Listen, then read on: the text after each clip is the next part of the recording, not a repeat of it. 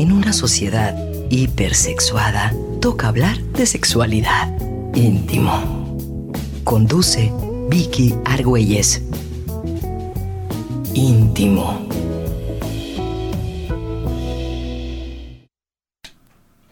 Muy buenas noches, bienvenidos a su programa de íntimo. Hoy que estamos ya a lunes y bueno, pues nos tocó precisamente ya la quincena recientemente, así es que estamos contentitos con, ahora sí que hay dos cosas que nos hacen contentas, la bolsa llena, la panza llena, cosa bonita.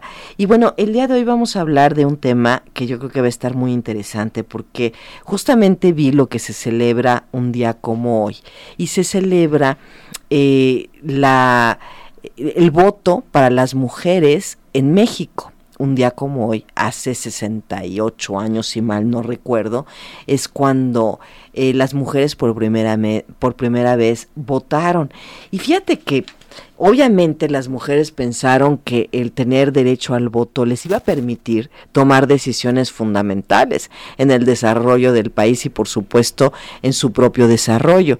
Y bueno, a sesenta y tantos años después, justo hoy estaremos platicando de las ganancias y pérdidas en este tiempo. Y bueno, no quiero arrancar sin agradecer por supuesto a Rafa Guzmán en los controles. Yo soy Vicky Argüelles y el día de hoy me acompaña la doctora Carlota Tello, que es una experta, es médico, es sexóloga, es, es una gente experta en todo lo que tiene que ver con esta parte de la equidad, de la inclusión, de la educación integral de la sexualidad y me pareció y además cuenta padrísimo la historia, la sabe y la cuenta como si te estuviera contando eh, de su familia, no sé. Y bueno, me encanta ella para, para este tipo de cosas. Y, y yo sé que ella además nos va a dar una visión muy reflexiva en este tema. Mi querida Carlota, muy bienvenida. ¿Qué Esta es tu casa y tú lo sabes. Ay, muchas gracias. Yo estoy encantada de estar aquí. Hace ratito que estabas diciendo lo que nos hace felices. A mí me hace feliz estar contigo porque te quiero y eres mi amiga.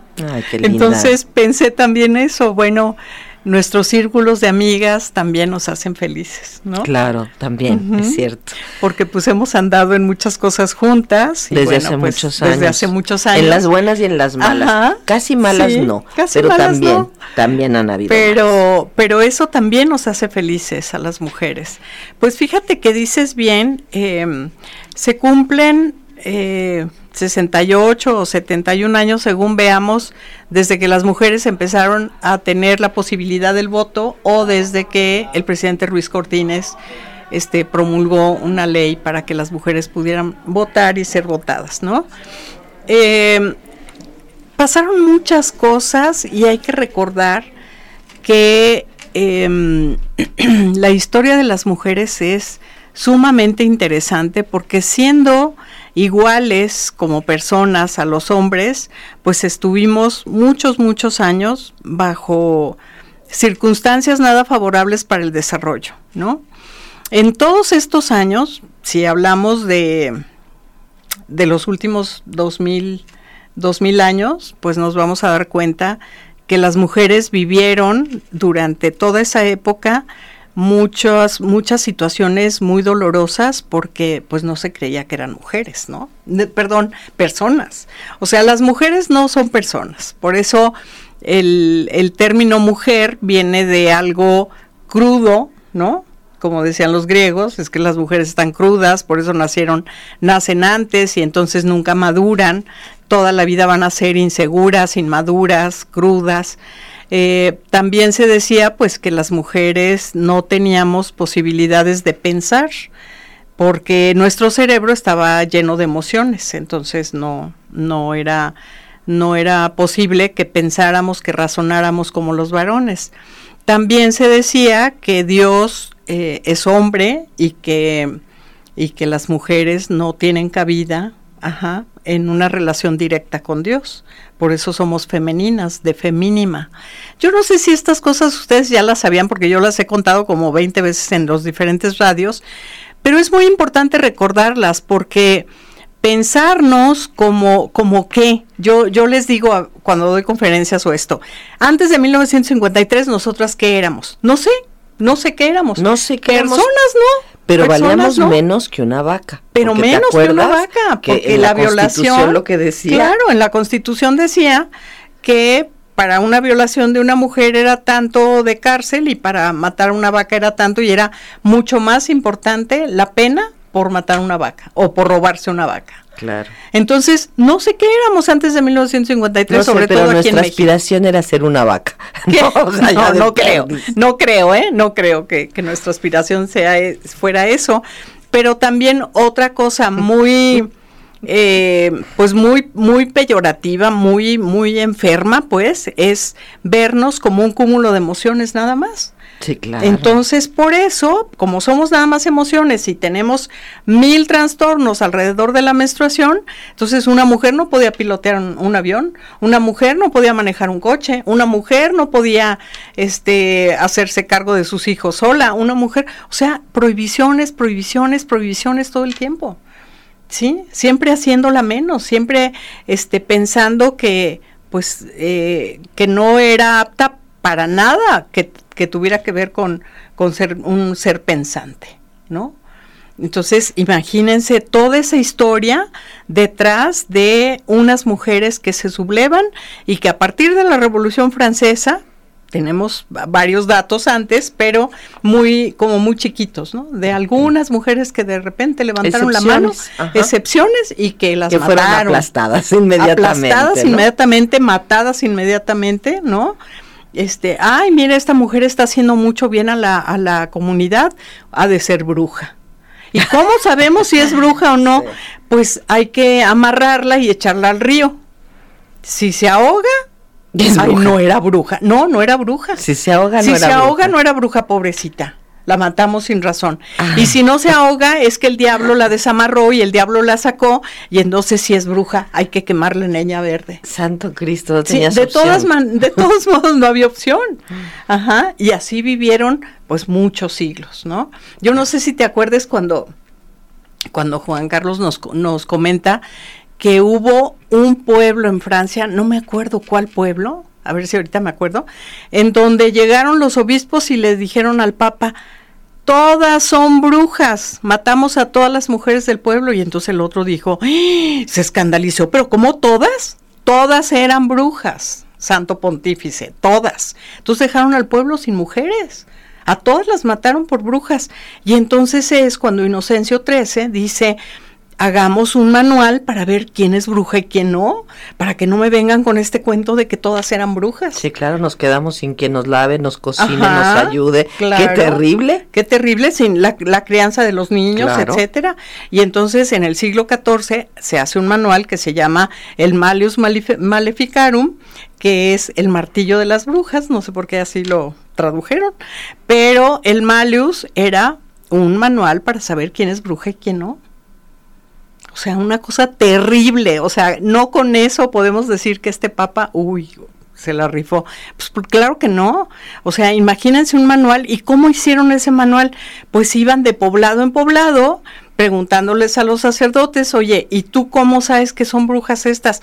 No, pues porque tienen hierbas en su casa y las saben usar. Ah, bueno, tienen hierbas en su... Y así fueron haciendo el manual. Qué barbaridad. Nosotros con el perejil muy contentitos Ajá, y con la manzanilla, caldo, ¿no? sí, y, y, y este, y cómo más, Brujas. no, pues es que su marido se murió y ella ha sacado los hijos adelante, no, no puede ser, una mujer no puede hacer eso, esa es bruja, ¿cómo va a sacar a los hijos adelante una mujer, no?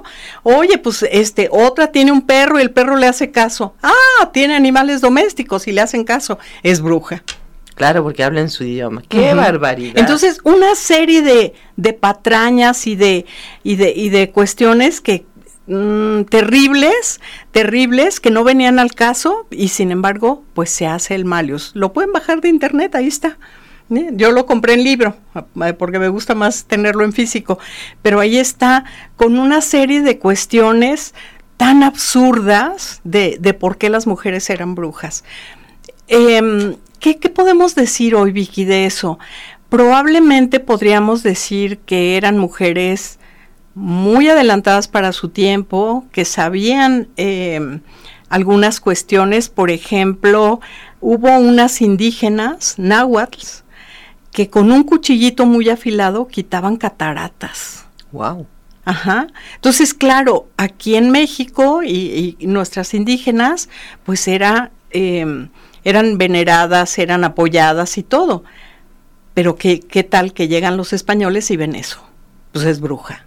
Claro. Ajá. Sin embargo, todas tenemos el recuerdo de nuestras abuelas que te hacían brebajes. Sí, claro. Para curarte de cosas que el, médico no te había quitado, que te decían, este, es que tiene, está empanchada o empanchada, em, algo así. Empachada. Ajá, y te metían el dedo en, en, en la boca y como que apachurraban a alguna parte y ya está bien. Habían unas, te daban una serie de de plantas, yo me acuerdo que hasta nos quemaban algo en el ombligo, una plantita, y con eso este, te sentías ya muy bien. Entonces, claro que ellas salvaguardaron este, esta información que se convirtió como en un secretismo, ¿no? Y era el secretismo porque eran también parteras y por lo tanto como parteras conocían también algo de medicina, algo de, de, cómo funciona el aparato, aunque no, no fueran así como unas expertas, pero sí tenían una gran intuición. Y bueno, los, lo ocultaban finalmente. Así es. Así es. Fíjate que yo he leído, no en ese libro, en otro, sobre, sobre este, nuestras indígenas, esto que te digo de las cataratas, eh, cuando venía un niño de Pompis, ellas sabían que el niño se iba a morir, entonces maniobraban la panza de tal manera que lo sacaban de cabeza. O sea, era una cosa impresionante. Hay en, en ese libro, que ahorita no me acuerdo cómo, cómo se llama, este, hay el, la historia de una mujer que muere de parto, pero el bebé no muere, lo salvan. Órale. Lo salvan. Ya una vez la mujer muerta, abren su panza y sacan al bebé. Porque bueno, hubo otras mujeres que murieron de parto eh, por el sangrado posterior o algo así, pero no, acá se atrevían a esas cosas. Imagínate la mujer ya muerta, le abren la panza y sacan al bebé y el bebé vive. Claro. O sea, qué impresión. Sí, sí, sí. Ajá, eran muy valientes, eran, sabían, como tú dices, muchas cosas que les, que les valía en su comunidad y eran, pues, yo creo que muy protegidas por la misma comunidad. Pero llegan los españoles y pues los españoles que llegaron, la verdad es que eran españoles que no tenían nada de cultura y venían con la Inquisición. ¿No? Claro. Y con los sacerdotes agustinos, que eran de los primeros que llegaron, y, y este, y bueno, pues eh, queriendo quitar todas esas creencias para meter la creencia de Dios, este, porque, por ejemplo, los españoles no se bañaban, los indígenas se bañaban todo el, todos los días. Ajá. Eran muy limpios a comparación de los españoles que no se bañaban en meses, ve tú a saber cuánto cuánto haría un barco de España a México. Imagínate cuánto quizás seis meses, no sé.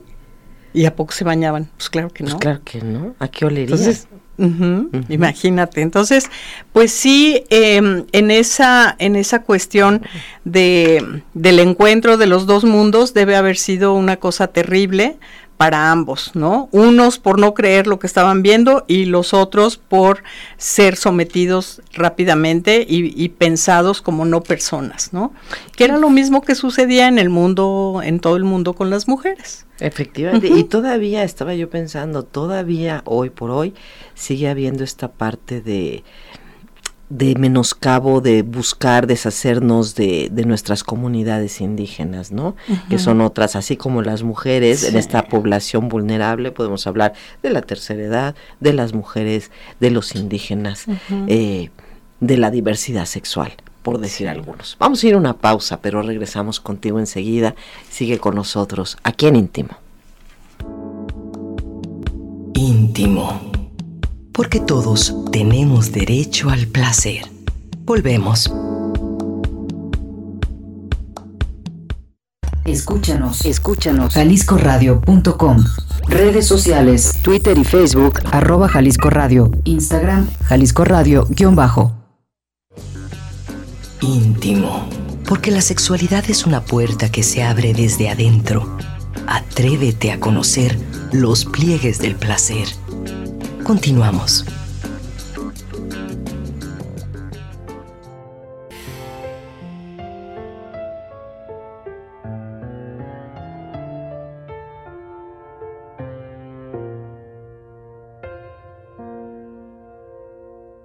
Gracias por seguir con nosotros aquí en Íntimo. Cuando ya son las 9 con 24 y acabamos de escuchar Creo en mí de Natalia Jiménez, que eh, simboliza mucho esta parte de lo que estamos platicando el día de hoy, de lo que para las mujeres significa de alguna manera eh, salir adelante con toda nuestra historia. Y yo creo que lo más difícil ha sido justamente eso, creer en nosotras, para poder en un momento dado empoderarnos, aunque yo sé que esa palabra de repente cae gorda. Hasta había, me acuerdo, en este había en el en, en, en, este esta secretaría de protección de las mujeres que ahorita no me acuerdo cómo se llama había de igualdad. de igualdad había una sala de empoderamiento que decía ah caray yo quiero entrar o sea cómo voy a salir de esa sala de empoderamiento a final de cuentas de lo que se trata más que de empoderamiento en sí mismo, se trata de creer en nosotras mismas y creer que tenemos solamente los mismos derechos que los hombres y poder trabajar en ese sentido. Y bueno, hoy con nuestra invitada del día de hoy, la doctora Carlota Tello, que nos está haciendo un, un recorrido precioso y rápido además por la historia de las mujeres a lo largo de, pues sí, de, de, de desde... De los últimos dos mil años. De los últimos, imagínate, de los últimos dos mil años. Y bueno, también reconociendo esta labor maravillosa de las mujeres indígenas como las sanadoras del pueblo, como las... Eh, pues sí, las, las, las curanderas, las parteras y las que de alguna forma no nada más cuidaban y protegían, sino también eran quienes ayudaban en todo este tipo de menesteres. ¿no? Así es. Qué bonito, ¿verdad? De ahí venimos. Pues fíjate que con toda esta historia, pues llegamos al siglo XX y en el siglo XX, bueno, un poquito antes, la Revolución Francesa, en donde muchas mujeres que apoyaron la revolución, pues después se les echó a un lado. Lo que pasó con Cuba, que nos decía Mariela, ¿no? Que cuando, cuando la mamá le reclama a Fidel y le dice, oye, todas las mujeres te apoyamos y ahora echadas a un lado, ¿no? Ah, es y ahí le es una historia maravillosa. La digo rápido. Sí. Este comenta Mariela Castro, hija de Raúl Castro, que de hecho, de hecho el estratega de realmente de la Revolución Cubana fue Raúl Castro. Lo que pasa es que Fidel era el que tenía así como toda esta parte de el carisma, el don de palabra y demás. Bueno, pues cuando ganan efectivamente la revolución, muchas mujeres estuvieron ahí metidas, entre ellas Vilma Espín. y, y ella este llega a reclamarle justamente a a, Raúl, bueno, pues que, había pasado que porque ellas no tenían ningún puesto ni ninguna nada, y es cuando Raúl la voltea a ver y dice, mire, esta mujer me gusta, me gusta para mi vieja, ¿no? Y claro que Vilma Espín hizo grandes cosas, justo acaban de, hace un par de meses, no sé si supiste, ganó el, el el hecho de permitir ya en Cuba que puedan ah, tener, ¿cómo se le llamó a esto? El no sé qué de familia. Mm el veto de familia. Ay, pero ¿cómo que fue? ¿Qué fue? A ver, ahorita nos acordamos. Familia. sí, que de lo que se trata es de que las familias pueden integrarse por dos hombres, por dos mujeres, por la diversidad, que la diversidad por supuesto también puede adoptar y conformar una familia. Y esto es algo que, que bueno, que se acaba de recién lograr. A mí me gustó mucho porque no solo es el matrimonio igualitario, sino es la familia. Ajá, y entonces el respeto a la familia como, como quiera que sea conformada esta. Eso fue lo que, lo que me gustó mucho. Pues sí, pues entonces la Revolución Francesa hizo lo mismo unos eh, dos siglos atrás, en donde las mujeres que lucharon igual que los hombres para deshacerse de la monarquía, pues ya cuando se hace república fueron echadas a un lado y tan fueron echadas que Olimpia de Guch, ¿no? Que hace los derechos de las mujeres y se pone a, proclamar todo lo que para ella era importante, como los derechos de las mujeres, pues inmediatamente la llevan a la guillotina y le cortan la cabeza. Y entonces así pasan, este, pasamos hasta el siglo XX, en donde ya en México pues hay em, estas mujeres que, que, de repente se empiezan a reunir y empiezan a, a pensar cómo hacerle para poder, eh, las sufragistas, ¿no? Para poder em, acceder al voto y, y, a ser votadas. Y acceder a la universidad también. ¿Estas mujeres estaban inspiradas en Simone de Beauvoir o ni siquiera la conocían? Yo creo que no la conocían. Yo, yo no creo que la hayan conocido. En México en ese momento, cuando tú terminabas sexto de primaria, te daban tu papel de que ya habías terminado sexto y te decían, ¿quieres ser maestra o no? Ah, Porque ya con eso ya puedes ser maestra. Con ya puedes enseñar. Claro. Mm. El analfabetismo era tremendo. creo que el 82% de la gente no sabía leer y escribir. Entonces, si tú sabías, si ya habías pasado por la primaria, eras privilegiada estas maestras, yo no sé si sabían de Simón o no, no sé, pero estas maestras son las que se empiezan a reunir y empiezan a pensar cómo hacerle para ser miradas, para ser personas, para adquirir ciudadanía, ¿no? Y es entonces que en 1916 pues se ponen a, a organizar un congreso, el primer congreso feminista, y bueno, el gobernador consigue que, que las apoye. Eso es muy interesante, porque este gobernador, que se llama Salvador Alvarado, les apoya en todo su congreso y pues salen avante del congreso, creo que dos años después hacen otro, y bueno, después se viene como la petición a Felipe Carrillo Puerto para, para no solo eh, votar y ser votada, sino también entrar a la universidad. Bueno, ahí se volaron la barda porque acuérdate que a mí me parece algo espectacular, increíble, que ellas ahí solicitaban el acceso a la interrupción legal del embarazo. ¿Cómo crees? Sí, en 1922. Imagínate. Entonces eran mujeres que a lo mejor ya le habían pensado y pensado y pensado mucho sobre eh, cuáles eran sus, sus prerrogativas, sus privilegios que querían conseguir, cuáles eran los derechos, pero se iban hasta allá, ¿no?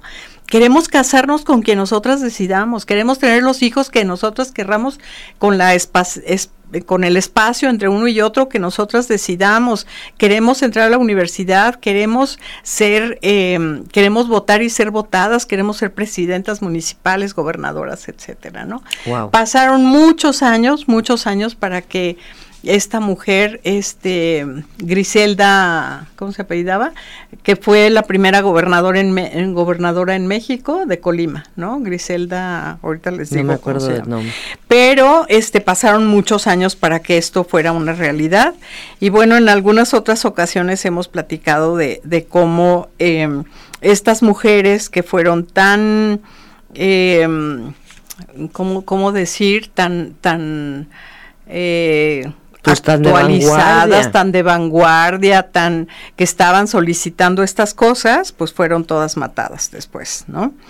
Este señor Salvador Alvarado fue antes de Felipe Carrillo Puerto. Felipe tenía la gran ventaja, o las mujeres tenían la gran ventaja de que la hermana de Felipe era súper feminista y ella lo convencía de que apoyara a las mujeres también. Y, Elvia. Y, Elvia era, era este ¿Era maya o era una mujer más bien este cachupina? Eran, eran eh, mestizos. Eran mestizos, sí, Sí, sí, sí, pero Felipe era eh, pues rojillo, ¿sí? Ajá. Y ella feminista, totalmente. Ella, ella se decía a sí misma este, feminista. Otra mujer muy interesante que fue en ese tiempo una de las impulsoras fue Hermila Galindo también, también Hermila Galindo fue eh, mm, como que propiciaba que las mujeres hablaran, que se reunieran. Este, ella decía, por supuesto que vamos a ganar el voto, por supuesto. Y eh, Hermila me parece increíble de recordarla porque ella decía, a ver, dicen que las mujeres no sentimos durante el acto sexual, que las mujeres no tenemos deseo sexual. ¿Te acuerdas que este papá Freud decía eso, porque Acton, William Acton, que fue su maestro, este, eh, decía algo así como que es una aberración, es una cosa terrible pensar que las mujeres puedan desear. Las mujeres no desean, las mujeres solo pasan por por el, el, trauma o por el drama o por como lo quieran llamar, terrible del acto sexual para ser madres. Eso decía William Acton. Y él era maestro de Freud. Entonces Freud también tenía sus... Eh, como sus teorías acerca de esto. Entonces, eso era lo que se pensaba y lo que se sabía y, lo que la iglesia decía. ¿Esto que dice Hermila cuándo lo dice? Hermila lo dice en, en, uno de los, de los congresos, en 1916. Uf, Entonces ella dice, no, las mujeres también deseamos, también queremos tener relaciones sexuales por deseo. Y entonces, uy, todo mundo la casi la pedrean porque le gritaron, eres una inmoral. Bruja, es así, merece ser quemada. Pues ya no estaban de moda las brujas, pero, pero de inmoral no la bajaban, ¿no? Hermila Galindo. Entonces, tenemos a estas mujeres que, que yo creo que ir poco a poco desempolvando sus, sus nombres y sabiendo todo lo que hicieron, debe ser muy interesante. Qué bonito esto que dices. ¿Verdad que ¿eh? sí? Que vayamos desempolvando el nombre de todas esas mujeres que nos han hecho camino. Me encanta porque, por ejemplo, Hermila por supuesto que para las que nos mm, trabajamos en el tema de la sexualidad, pues es fundamental, cuando todavía hoy por hoy sigue siendo un tema. Sí, claro. O sea, el deseo, el derecho al placer, etcétera, sigue siendo en este siglo un tema. Un tema abierto para los hombres y un tema cerrado para las mujeres. Fíjate, también decía Hermila, las mujeres necesitan el derecho al voto por las mismas razones que los hombres es decir, para defender sus intereses particulares, los intereses de sus hijos, los intereses de la patria y de la humanidad, que miran a menudo de modo bastante distinto que los hombres. ¿Sí? Entonces, pues ella estaba como pro, ay, ay, se me fue. Promoviendo. Promoviendo, muchas gracias, promoviendo la igualdad, ¿no? La igualdad que es un valor humano súper importante, en donde primero somos personas y después vemos si somos mujeres, hombres o lo que sea, ¿no?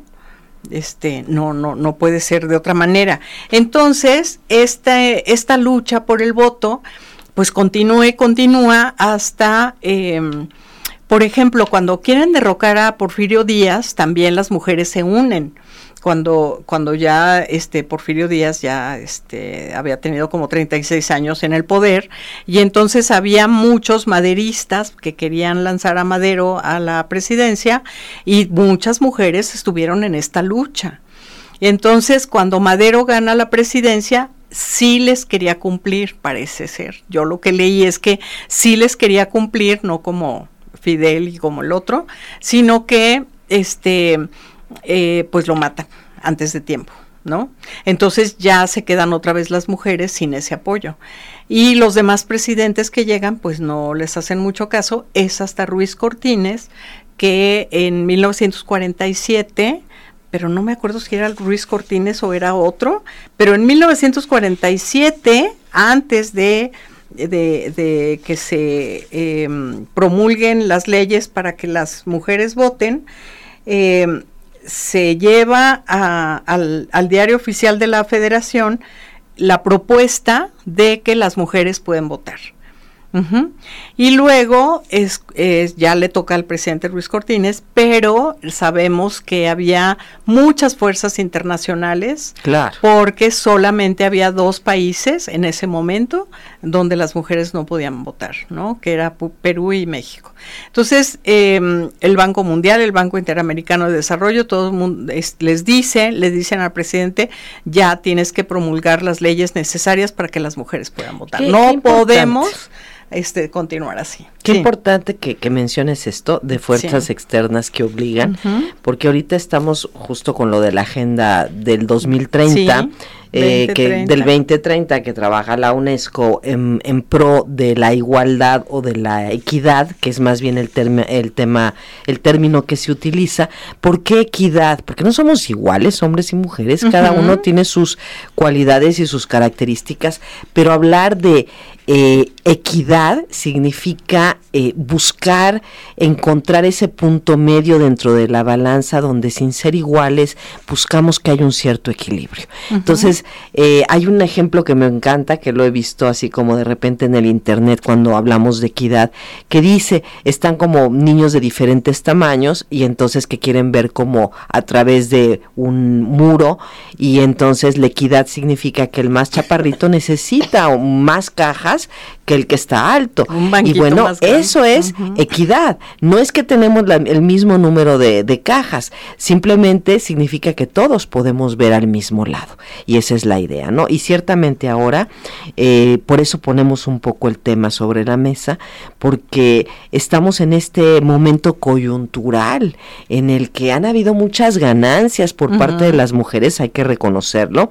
El derecho al voto, eh, por supuesto, es uno de ellos eh, uno muy importante, los anticonceptivos. Ah, sí, claro. Este, el otro importante es nuestro derecho también a, a la salud, a la salud sexual y reproductiva.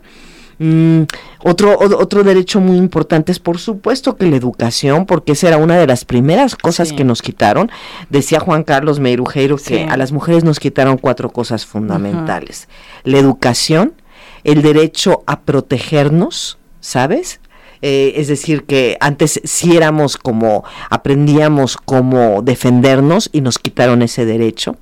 También nos quitaron el derecho a poseer eh, propiedades, a poseer algo y por supuesto nos quitaron el valor de nosotras mismas y pues con eso pues hicieron durante, ¿cuántos? 200, eh, 2000 años, pues lo que quisieron. 2000, ajá, claro. Y ahorita estamos en una reestructuración pero lo, lo apunto y lo subrayo por esto que tú dijiste, de que a lo mejor México no hubiera tomado la decisión de que sus mujeres votaran, o sea, no fue un convencimiento, fue una presión económico-política externa.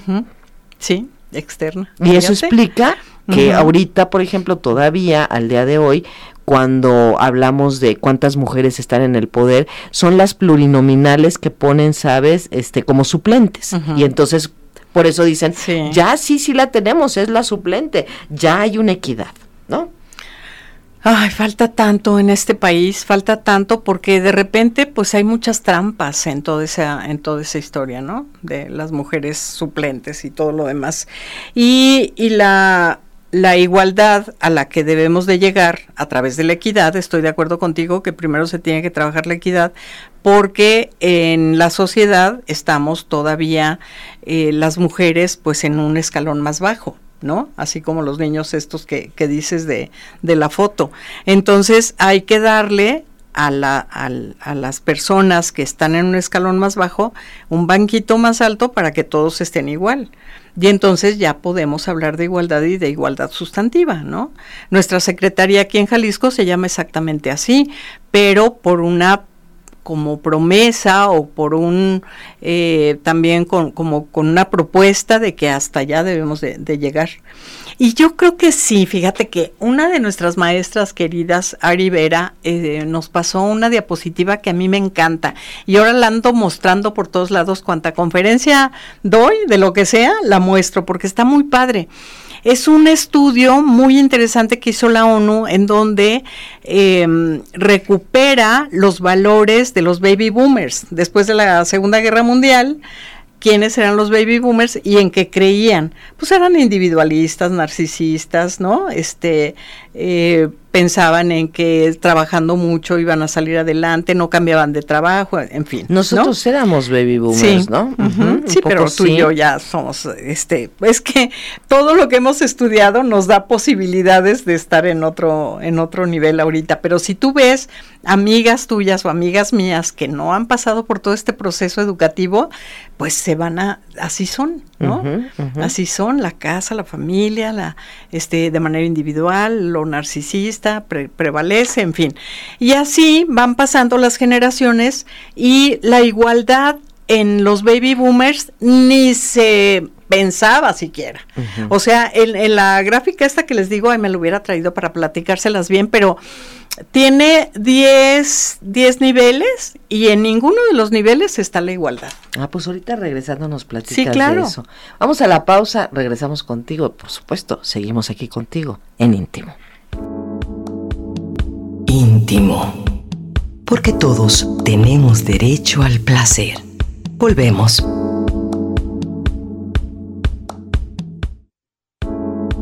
Estás escuchando íntimo. Un espacio para abatir el analfabetismo sexual. Continuamos. Regresamos contigo y mira, después de esta canción preciosa de Rosario, ¿cómo quieres que te quiera? ¿Sabes? Y, y también muy al caso con que ahorita que ha habido tanta violencia entre hombres y mujeres, y bueno, principalmente entre los hombres, que los feminicidios se hablan por sí mismos, y es como volver a encontrar la fórmula de cómo quieres que te quiera, cómo quiero que me quieras, para que no estemos dentro de este de esta lucha de poderes, sino al contrario, que estemos en esta equidad que nos ayuda a encontrar caminos, puentes de coincidencia. Y bueno, tú comentabas de, de, esto de las generaciones en el bloque anterior de que bueno, las generaciones narcisistas o baby bloomers, que eran las que de alguna manera aceptaban que bueno, la diferencia de hombres y mujeres era perfectamente razonable porque las mujeres deben estar en su casa, los hombres trabajando, los proveedores, después viene la otra generación. Viene la generación X donde ya aparece la igualdad. Entre los las diez primeras eh, los diez primeros valores que se consideraban importantes ya viene la igualdad, pero en los últimos lugares y luego la siguiente generación que no nos acordamos cómo se llama ya viene como en tercer o cuarto lugar de abajo para arriba. Y la generación de los millennials ya la tiene en primero y en segundo lugar, lo cual es muy lindo, ¿no? Y la generación después de los millennials, porque yo no sé por qué hay tantas generaciones, pero este, pero, la última, ajá, ya está en igual, en primero y segundo lugar. Qué, qué padre. Qué bonito, ¿no? ¿eh? A mí me encanta, me encanta esa gráfica porque digo, es que sí están cambiando las cosas, es que sí nos estamos mirando y podemos tener más trabajos comunitarios, estar más juntos y juntas en, en este, en, eh, para que este país progrese, ¿no? Entonces, eso a mí me da muchísima esperanza. Desgraciadamente existe la otra parte que tú estabas diciendo, donde pues yo no sé por qué mm, se malentienden muchas cosas y luego sigue habiendo muchos feminicidios, sigue habiendo como mucha tortura hacia las mujeres, como mucho sometimiento, mucha violencia. Pero podemos hablar de cultura, ¿eh? Sí. Podemos hablar que a mayor cultura, mayor equidad y igualdad. A menor cultura, y tú dirás, no, claro que no, quizá no. Pero sí, las estadísticas lo dicen y te voy a decir, no nada más es una cuestión de, ingresos, ¿eh? es una cuestión de cultura. De educación. De educación. Porque una vez que tú entiendes que una mujer preparada, pues es una mejor compañera, una mejor amiga, una gente que te va a ayudar en cuanto a, a la parte de ser proveedora. Yo, yo le veo muchísimas ventajas y también me encanta estos nuevos hombres que que trabajan el paternaje de manera distinta, que se involucran con los hijos, que, que también descubren su parte más sensible, más sensorial yo creo que hay una ganancia de ambos lados y en la medida en la que lo encuentran es que podemos trascender y llegar ya no a una equidad sino a una igualdad que es el fin último, ¿no? Yo creo que también habría que hablar de la ciudadanía porque a partir del voto femenino de que las mujeres pueden votar y ser votadas también es adquirir ciudadanía, ¿no? Y adquirir su ciudadanía es primero en los papeles, pues, en la Constitución y todo esto, que en 1976, apenas en 1976, se, se modifica la, la Constitución para decir que las mujeres y los hombres somos iguales ante la ley. Entonces, a partir de ahí, de esos papeles, pues se tiene que ir a lo práctico, se tiene que ir a lo cotidiano, no se puede quedar solamente en un libro, ¿sí? Y es ahí donde todavía nos falta.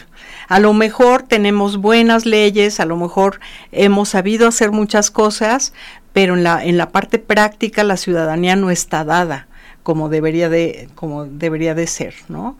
Porque no se ha permitido porque no ha habido voluntad política para que esto suceda. Entonces, ahí es donde todavía nos falta, ¿no? En la parte práctica, en la parte cotidiana. Pero mira, finalmente, claro que hay este hay ganancias, hemos avanzado, también hemos vivido un periodo de mucho enojo, porque a final de cuentas este es un rompimiento, estamos de acuerdo, es un rompimiento de dos mil años y no podía darse de una manera tan natural como, sí, claro, muchachas, pásenle, Adelante. O sea, no, no iba a ser algo de esa forma. ¿Y, y qué veo? Yo veo muchas mujeres muy enojadas también veo muchos hombres muy enojados.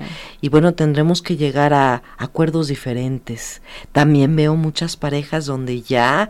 Eh, como tú dices, la equidad forma parte indudablemente de sus formas de relacionarse y de vivir, donde ahora a ti te toca ir por el mandado y déjame a la bebé y cuánto ganamos y tenemos una cuenta en común, cuentas cada uno, o sea, como ya en otra en otra dimensión de organización mucho que te permite mucho más crecimiento. Y bueno, una cosa que no podemos negar, en la universidad lo hemos visto, tenemos estadísticas que cada año la Secretaría de Educación nos pide y pues estudiando posgrados, el nivel de maestría tenemos 80% de mujeres. Y tú voltea a ver a tus grupos y dime cuántos hombres hay. No, poquitísimos. Y en el doctorado también. Claro. También. Entonces, sí, sí, sí, necesitamos, yo no sé, este, cuando hablamos de empoderamiento, a mí me gusta decir, las mujeres tienen que empoderarse, pero los hombres también. Ajá, porque no, no se vale que se queden atrás nada más por el berrinche, ¿no? Hay que, hay que subir todos, hay que, hay que trabajarle todos, hay que estudiar todos, hay que proponer todos, todas y todos, pues, todas y todos. ¿No? Entonces, eso es lo, lo, importante, trabajar hombro con hombro como personas, como eh, miembros de un país que nos necesita y que necesita que continúe la democracia. Eso es muy importante. Y bueno, y como tú dices, sí, ciertamente quizá no tengamos el mismo nivel de hombres que, que estudian eh, hasta niveles de posgrado, sin embargo todavía aunque las mujeres están teniendo mucho más ese estudio, siguen habiendo estas diferencias de sueldos que, que, siguen siendo enormemente diferentes entre un hombre y una mujer. y bueno, pues con eso nos vamos a quedar, que por supuesto quedaba para mucho más, pero el tiempo nos ha ganado. Mi querida Carlota, un placer Carlota Tello, haberte tenido aquí en Ay, este muchas gracias. Yo encantada de la vida, ya sabes que cuando pueda, con muchísimo gusto pues yo vengo es tu espacio. Muchas Tú cuando quieras agarra el micrófono y vente porque esto es esto es un espacio Muchas gracias. Muchas, gracias. a Rafa Guzmán en los controles. Yo soy Vicky Argüelles y nos despedimos con esta canción elegida por Rafa, que estoy segura que es muy muy buena y Rafa se queda viendo como diciendo ni tanto, claro que sí. Y con esa nos despedimos y nos vemos el próximo lunes en punto de las 9. Hasta entonces, pásenla muy bien. Muchas gracias, buenas noches. Por hoy es todo en íntimo. Te esperamos para seguir conversando sobre erotismo y sexualidad aquí en el 96.3 FM de JB Jalisco Radio. Hasta entonces.